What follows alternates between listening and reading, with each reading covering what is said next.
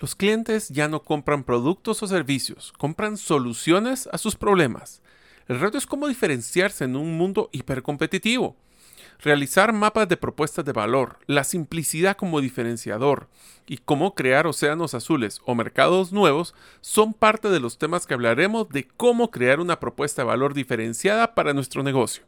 En este episodio de la serie 5x5, 5 aprendizajes de los 5 mejores libros, hablaremos de los libros relacionados al tema de propuesta única de valor de tu negocio. Estos son Diseño de la propuesta de valor, cómo crear productos y servicios que los clientes quieren, por Alexander Austin Waldron y Yves Pignot.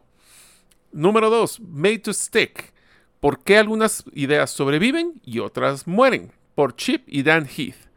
Estrategia de Océano Azul, Cómo crear un espacio de mercado sin competencia y hacer que la competencia sea irrelevante, por W. Chen Kim y René Moberger. El cuarto, contagioso, cómo construir el boca a boca en la era digital, por Jonah Berger. Y el quinto, empezar por el por qué, cómo los grandes lideran e inspiran a todos a actuar, por Simon Sinek. Espero que este episodio te sea de mucho valor.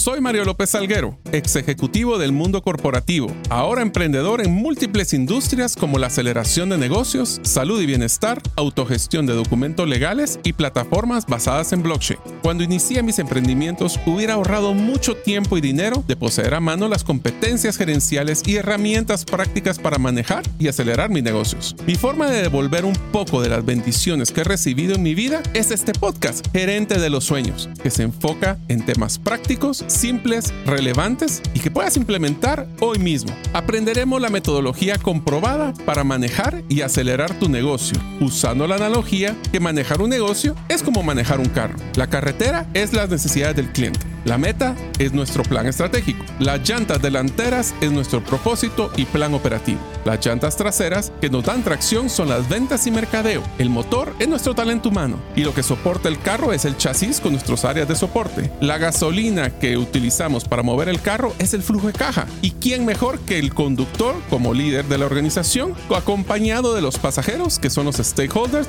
o partes integrales del negocio? Cada semana te damos contenido de valor para que ganes en la carrera de los negocios. Y recuerda que mi sueño es que vivas tu vida con pasión, resiliencia y templanza.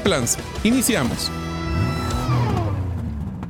Hola amigos, bienvenidos al episodio número 176 del podcast Gerente de los Sueños. Como saben, mi nombre es Mario López Salguero.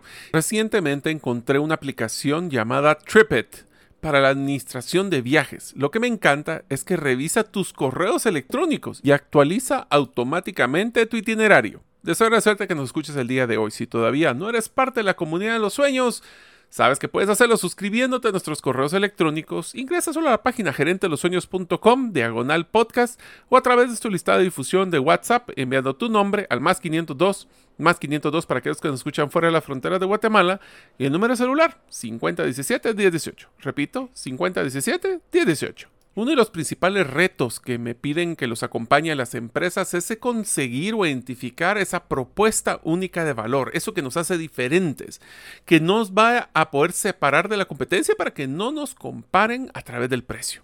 Esto es algo que es bien difícil porque usualmente estamos acostumbrados a tratar de copiar las funciones o las características de los productos o servicios que son nuestra competencia.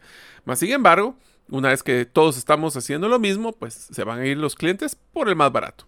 Así que tenemos que encontrar diferencias, algo que sea único, algo que logre el cliente percibir, porque aquí es un tema de percepción de valor, para poder así poder cobrar un poco más y ganar mercado. Como ustedes saben, en esta serie de 5x5 hemos identificado cuáles son los 5 mejores libros para poder enfocarse en el tema de propuesta única de valor para tu negocio. Empecemos con el primer libro, Diseño de la propuesta de valor, cómo crear productos y servicios que los clientes quieren, por Alexander Austin Walder e Yves Piñón. Este libro ofrece un marco práctico para desarrollar y probar propuestas de valor en el contexto del mundo o el modelo de negocio de una empresa. El primer punto que tenemos que aprender, el primer aprendizaje es comprender a nuestro cliente. En el centro del diseño de la propuesta de valor está la idea que debes de entender a tus clientes en profundidad y a detalle, especialmente sus necesidades. Esto incluye sus trabajos, lo que están tratando de lograr, los, sus dolores, que son los obstáculos que se le impiden lograr esos trabajos que quiere hacer, y las ganancias, que es los resultados que esperan o desean. Esta es una introducción a la herramienta del perfil del cliente, que es una forma de representar visualmente todo esto. Entonces la pregunta que yo les haría con este primer aprendizaje es, ¿estamos claros qué trabajo está haciendo nuestro cliente? No nosotros, no nuestros productos, nuestros servicios, sino lo que el cliente quiere hacer, que nosotros le vamos a brindar una propuesta de valor con a través de un servicio, vamos a solventar su problema para que así podamos lograr que él logre su trabajo, bajando sus dolores e incrementando sus ganancias. El segundo aprendizaje la es el mapa de la propuesta de valor. Esta es la contraparte del perfil del cliente. Aquí es donde detallamos los productos y servicios que ofreces, o los creadores de valor. Cómo alivia los dolores del cliente y cómo creas ganancias para ellos. La clave en tu mapa de la propuesta valor es cómo encaja con el perfil del cliente. Si tú eres parte de la comunidad de los sueños, vas a recibir una copia en el correo electrónico de esta metodología. El tercer aprendizaje, el encaje entre el perfil del cliente y la propuesta de valor. Este es el objetivo final del diseño de la propuesta de valor, que es lograr encajar entre lo que quieres ofrecer y lo que tus clientes quieren, o cómo tú solventas las necesidades de tu cliente. El libro describe tres tipos de encaje. El encaje problema-solución validas que estás abordando algo que realmente importa a los clientes. El segundo, el encaje producto-mercado, cuando tienes un producto que satisface las necesidades de un mercado en general. Y el tercero es el encaje de modelo de negocio. Este lo que nos brinda es donde no solo creas valor, sino que también lo capturas. El cuarto aprendizaje, para poder crear esa propuesta de valor única, tenemos que poder practicar y presentar productos o servicios para validar esas suposiciones que realizamos. Y el cuarto aprendizaje es que tenemos que realizar prototipos y pruebas. El libro hace hincapié en la importancia de no enamorarse de nuestra primera idea, el primer borrador, hay que hacer ajustes, hay que escuchar al cliente y ajustar rápido. O como dirían en el libro, hay que cometer errores rápidos y seguir adelante. Deberíamos de estar dispuestos a experimentar, crear prototipos, probar diferentes propuestas de valor hasta que encuentres la que funciona. Esto puede implicar salir y hablar con los clientes, probar tu producto en un entorno controlado o inclusive lanzar una versión mínima viable a un segmento limitado de tu mercado. Voy a hacer una pequeña pausa esta versión del mínimo viable o el minimum viable product, como se llama en inglés, es cuál es ese producto o servicio que posee las características mínimas como para que un cliente lo considere como una solución a su necesidad. No estoy hablando de todas las coqueterías que quisiéramos hacerle a nuestro producto o servicio, todas las funciones. Esto es lo que yo llamo un modelo eternamente beta. Esto lo que significa es que si ustedes todas las noches cuando dejan su celular hace una actualización automática de todas las apps, eso significa que las apps que tienes en tu celular no están terminadas. Siempre están haciendo nuevas actualizaciones y nuevas funciones. El problema es cuando nosotros queremos tener todo perfecto en nuestra aplicación, en este caso, y lo tratamos de hacer todos los ajustes y nunca lo lanzamos. Aquí lo que dice es, consigue la versión mínima, lánzalo, aprende y repite. Y la quinta aprendizaje es la iteración y mejora. Finalmente el libro recalca que el diseño de la propuesta de valor no es un evento único, sino que es un proceso continuo de iteración y de mejora. Tus clientes cambian, los mercados cambian, hey, tu empresa cambia y por ende tu propuesta de valor debe de cambiar y evolucionar en el tiempo. El libro propone un proceso de aprendizaje continuo y adaptación, haciendo el uso de herramientas como el lienzo de modelo de negocio para evaluar y repensar tu propuesta de valor, así como tu modelo de negocio en su conjunto. El segundo libro que vamos a hablar se llama Made to Stick, o hecho para pegar, supongo. ¿Por qué las algunas ideas sobreviven y otras mueren? De Chip and Dan Heath. Este libro proporciona una comprensión de por qué las ideas, algo, algunas ideas son más efectivas que otras y cómo puedes crear una propuesta de valor que realmente resuene con tu público objetivo. Los cinco conceptos básicos de este libro son, el primero, simplicidad. Las ideas pegajosas deben de ser simples y el grano. Nos encanta a veces complicarlo. Ahora, una idea simple no significa que debe ser simplista. Se debe de destilar la idea hasta su núcleo más esencial, sin perder su significado o propósito. Esto permite que el mensaje sea fácilmente entendido y recordado. Recuerden lo de no gastar eh, calorías para los clientes o que piensen o que se la pongamos muy complicada, como hablábamos en el episodio de Storybrand. El desafío es ser capaz de eliminar todos los detalles superfluos para identificar la verdadera esencia de la idea. El segundo punto, inesperado. Para atraer y mantener la atención de la gente, las ideas deben de tener un elemento de sorpresa. Esto se puede lograr rompiendo los patrones a los que la gente está acostumbrada. Los autores sugieren la generación de curiosidad al identificar y desafiar las suposiciones existentes. Tenemos que cuestionarnos nuestros propios supuestos porque si no podemos caer en crear productos o servicios que solucionan mis problemas, no necesariamente los de nuestros clientes. El tercer concepto para tener ideas que sean pegajosas es ser concreto. Las ideas pegajosas son específicas y llenas de detalles, como una buena historia. Las abstracciones y los generalismos son difíciles de entender y menos de recordar. En cambio, los conceptos concretos son más fáciles de visualizar y se quedan en nuestra memoria. En lugar de hablar de un, lenguaje corporativo, abstracto, acrónimos, términos muy específicos, tenemos que hablar en términos humanos y tangibles. Esto tiene mucha analogía o mucha similitud con el tema de la simplicidad para que no seamos ignorados de Storybrand también. El cuarto, nuestros conceptos para que sean pegajosos tienen que ser creíbles. Para que las personas acepten una idea, deben creer en ella. Esto puede ser por medio de detalles concretos, estadísticas o incluso permitiendo que las personas experimenten con la idea por sí mismas. Por ejemplo, lugar de simplemente decir que un producto es superior, ¿Qué tal si mostramos datos o testimonios que demuestren que en realidad el producto es superior? El quinto concepto es que debe ser emocional. Si no, no se, no se guarda en nuestro cerebro. Las personas se sienten más conectadas con las ideas que provocan una respuesta emocional, porque entonces el cuerpo dice, esto es importante, y lo guarda. Las ideas que nos hacen sentir algo son aquellas que nos motivan a la acción, por lo tanto, para hacer que una idea se mantenga, es importante hacer que las personas se preocupen por ella.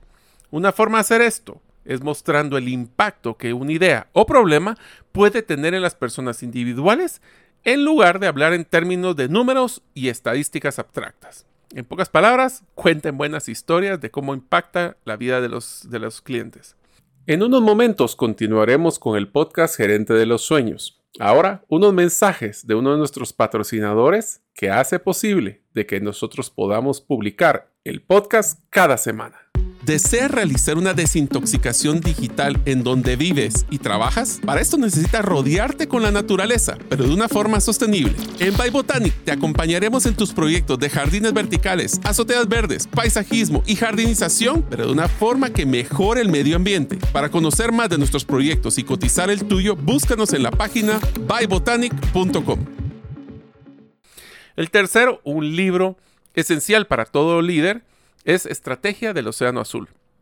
Cómo crear un espacio de mercado sin competencia y hacer que la competencia sea irrelevante. Por W. Chan Kim y René Mauborn. Aquí aprenderás a crear una propuesta única que te permitirá evadir la competencia y principalmente abrir nuevos mercados. El primer concepto, vamos a hablar de la diferencia entre los océanos rojos y los azules. Los océanos rojos representan a las industrias existentes, donde las fronteras de la industria están claramente definidas y aceptadas, y las reglas del juego competitivo se conocen. En los océanos rojos, las empresas intentan superarse entre sí. En contraste, los océanos azules representan a todos los sectores que no existe actualmente, es decir, el espacio del mercado es desconocido y sin explotar. En los océanos azules, la competencia es irrelevante porque las reglas del juego aún no se definen. El segundo concepto es crear océanos azules. En lugar de estar compitiendo en un espacio saturado, las empresas deben de buscar crear sus propios océanos azules. Esto implica generar un nuevo espacio de mercado, creando y capturando nuevas demandas y rompiendo el trade-off o el, el sacrificio entre el valor y el costo. ¿Cómo se logra hacer un océano azul? Creando, primero, un producto diferenciado que no se pueda comparar con otro existente, o creando una propuesta de valor tan diferente que la competencia se vuelve irrelevante. Se puede utilizar como tercer aprendizaje el lienzo de la estrategia, que es una herramienta central de la estrategia de Océano Azul que permite visualizar la estrategia actual de la empresa en comparación con otras. Al entender en qué invierte la industria y qué los clientes reciben a cambio, las empresas pueden encontrar maneras de reconstruir elementos del sector. La cuarta es la matriz ERRC, o es en versión inglés, que es eliminar, reducir, elevar y crear. Este es el marco en que las empresas pueden usar para crear un nuevo propuesta de valor. Involucra cuatro preguntas, así que estén atentos de estas para que las hagan en su empresa o cuando ustedes quieran empezar un negocio. La primera, ¿qué factores que la industria da por sentado deberían de ser eliminados? El segundo, ¿qué factores deberían de ser reducidos por debajo del estándar de la industria? El tercero, ¿qué factores deberían ser elevados por encima del estándar de la industria? El cuarto, ¿qué factores que la industria nunca ha ofrecido deberían de ser creados? Cuatro preguntas muy poderosas para crear una propuesta de valor diferenciada. El quinto, la ejecución de la estrategia del Océano Azul. Los autores explican que la implementación de una estrategia de Océano Azul no solo requiere una planeación estratégica, sino también un liderazgo efectivo y una buena gestión de cambio. Esto incluye superar las resistencias organizacionales y construir la confianza del personal a través de una comunicación clara y el compromiso de liderazgo. Recuerden, un océano azul es algo totalmente desconocido para las personas, así que seguro van a haber resistencia porque nunca han probado algo así. El cuarto libro, un libro que a mí personalmente me gustó mucho. Este se llama Contagioso Cómo construir el boca en boca en la era digital por Jonah Berger. Es más, les comento, este libro lo utilicé para poder crear una propuesta de valor diferenciada en la clínica de cirugía plástica en el cual tengo la oportunidad de participar. Este libro explora cómo las ideas se difunden y cómo puedes diseñar una propuesta de valor que las personas deseen compartir. Y para eso vamos a hablar de los cinco aprendizajes. El primero, una moneda social. Las personas comparten cosas que las hacen parecer bien a los ojos de las demás. Esto, como un paréntesis, es uno de los conceptos básicos para si quieres conseguir videos virales en TikTok. Si tú quieres utilizar esta plataforma para comercializar tus productos o servicios, la palabra clave es shareability, o qué tanto las personas quieren compartir tu contenido. Quieren comentarlo, quieren compartirlo, quieren grabarlo para utilizarlo después. Si no existe esa acción el algoritmo de TikTok dice no es relevante y nunca crece. Sigamos con los contenidos. Las empresas pueden diseñar sus productos o ideas para que sean más compatibles, haciéndolos únicos, interesantes o novedosos. Este concepto se trata de entender o en tratar de entender qué tipo de contenido incrementará el estatus social del consumidor cuando lo comparta. ¿Por qué debería compartirlo? Y si no lo comparto, ¿será que tengo un FOMO, que es Fear Missing Out o miedo de quedarme atrás de las tendencias? Eso es lo que hacen las redes sociales. El segundo concepto, gatillos. No, no son gatos chiquitos. Los gatillos son estímulos que incitan a las personas a pensar en productos o ideas relacionadas. Las marcas pueden usar gatillos en el entorno cotidiano de las personas para que se acuerden de su producto o idea y lo compartan. Por ejemplo, cuando nosotros hemos hecho una alianza o hemos identificado una necesidad tan grande en el día a día de nuestros clientes y es que, por ejemplo, pueden compartir ese mismo problema, utilizar algo que tal vez se me ocurre ahorita, es si una persona eh, no le gusta el café porque es muy ácido y otra persona le dice, ay, qué ácido este café, él va a querer ese, tener ese gatillo para compartir y decirles, no, mira, este otro café es mucho más sabroso porque es orgánico, porque tiene menos acidez. Entonces, están aferrando, pegando esa, esa necesidad a tu producto para que así podamos eh, ser compartido y la gente quiera decirles cuando alguien tenga el mismo problema, decirles yo tengo tu solución. El número cuarto, la utilidad pública. Las personas comparten información que es útil para los demás. Proporcionar valor ayuda a asegurar que tu contenido sea compartido. Por ejemplo, un consejo útil, una receta novedosa o una solución a un problema común son cosas que la gente y las personas tienden a compartir. Y el número quinto, regresando a Storybrand, historias. Las personas no solo comparten información, sino que comparten también historias. Las historias son vehículos que llevan las ideas marcas o productos. Si puedes incorporar tu producto o idea en una historia atractiva, las personas estarán más inclinados a compartirla. Así que, a contar buenas historias. Y el quinto libro de este episodio, empecemos con el por qué, o Start with the Why. Cómo las grandes líderes inspiran a otros a actuar por Simon Sinek. Este libro es, muy recomendado y explica la importancia de comenzar con el por qué cuando se desarrolla una propuesta de valor. El primero, y este es un concepto que tal vez si ustedes lo pueden buscar en YouTube, es muy interesante, que es el círculo dorado. Sinek introduce el concepto de círculo dorado que consiste en tres círculos concéntricos. ¿Qué queremos hacer? ¿Cómo lo vamos a hacer? ¿Y por qué lo estamos haciendo? La mayoría de las personas o empresas empiezan con el qué, qué es lo que quiero hacer, qué producto quiero hacer, qué servicio quiero dar. Y luego pasan el cómo, cómo lo vamos a hacer y cómo lo vamos a mercadear. Pero las empresas verdaderamente inspiradoras, sin embargo, empiezan por el por qué. ¿Por qué hacen lo que hacen? Lo que usualmente llamamos en las empresas el propósito. El segundo concepto es, no empiecen al revés, empiecen con el por qué. Las empresas eh, y, líderes que pueden comunicar claramente su por qué tienen una mayor probabilidad de conectar con sus clientes y colaboradores en un nivel más profundo y emocional. Y el por qué no puede ser hacer dinero, perdón, pero es que el por qué tiene que ver con un sentido de propósito y de impacto de por qué nosotros sobrevivimos y crecemos, es porque estamos dándole soluciones a nuestros clientes. Este enfoque nos va a ayudar a inspirar lealtad y compromiso, más allá que necesariamente una recompensa monetaria. El tercer concepto, la importancia de la autenticidad. Si tu por qué es realmente auténtico y este va a reflejar claramente tus creencias y valores, la gente lo va a notar. La autenticidad es fundamental para construir la confianza y la lealtad con tus clientes y colaboradores. El cuarto, para poder empezar con el por qué necesitamos líderes inspiradores. El autor argumenta que los grandes líderes como Martin Luther King Jr. o Steve Jobs fueron capaces de inspirar a la gente a seguirlos porque siempre comunicaban su por qué. Se concentraban en el propósito, la causa o la creencia que los impulsaba y eso resonaba con la gente.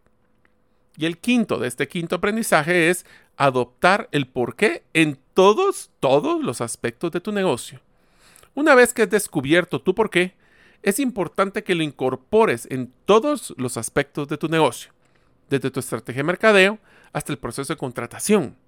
Todo lo que hagas debe reflejar tu por qué, porque entonces vamos a ser más relevantes para nuestros clientes y nuestros colaboradores.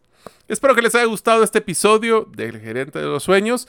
Por favor, vamos a utilizar la estrategia compartan este episodio con todos sus colaboradores y con las personas que ustedes consideren que les puede dar valor. Mi por qué es brindar herramientas gerenciales y estrategias para, o herramientas y competencias gerenciales para que todos los líderes de la pequeña, mediana empresa logren mantener su patrimonio y crecer, para que así puedan brindar más oportunidades a más personas. Si compartan ese por qué, les pido compártanlo. Compartan el episodio. Nos vemos en el próximo.